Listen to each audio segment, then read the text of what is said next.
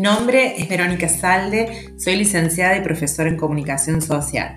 En esta oportunidad voy a desarrollar algunas características de una nueva manera de comunicarnos, un lenguaje que se desprende del radiofónico, pero que toma sus propias particularidades. En esta oportunidad abordaremos lo que es el podcast.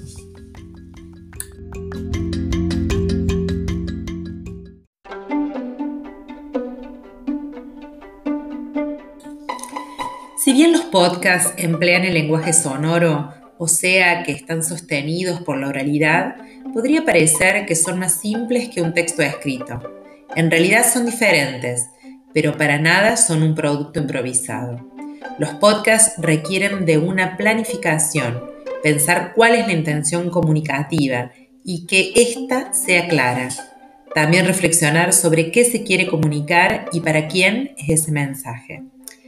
Para ir desmenuzando estas características, comenzamos viendo algunos de estos elementos.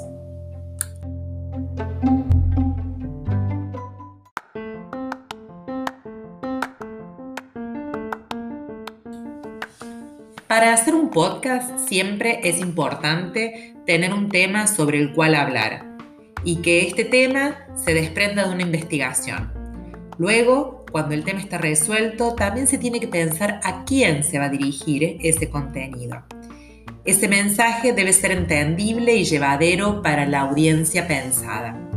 Además, y sumando otro elemento, cuando ya se cuenta con ese tema y se sabe a quién quiero dirigirlo, se tiene que saber cómo organizarlo.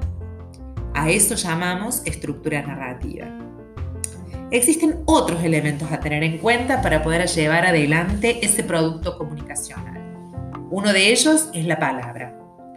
En este tipo de producto el lenguaje verbal primará. Por ello es importante que la voz del locutor o locutora sea clara y que muestre matices en su alocución. Se tiene que procurar grabar en un lugar silencioso y chequear que el aparato funcione bien. Otro es la música. Esto creará, junto con la pronunciación, el clima que quiero generar. También puede ayudar a separar contenidos si el podcast es demasiado largo. Es por ello que escoger buenas cortinas o buenos temas eh, musicales es fundamental. Los efectos sonoros son otro importante elemento, ya que acompañan al relato dándole la intención que se quiere generar. Y por último, el silencio también comunica.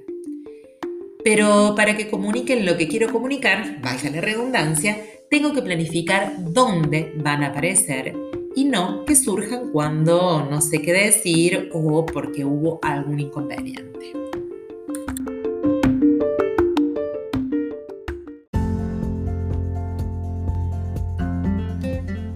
Los podcasts son una herramienta muy interesante para comunicar ideas. Te invito a que hagas los tuyos y experimentes la magia del lenguaje sonoro. Hasta la próxima.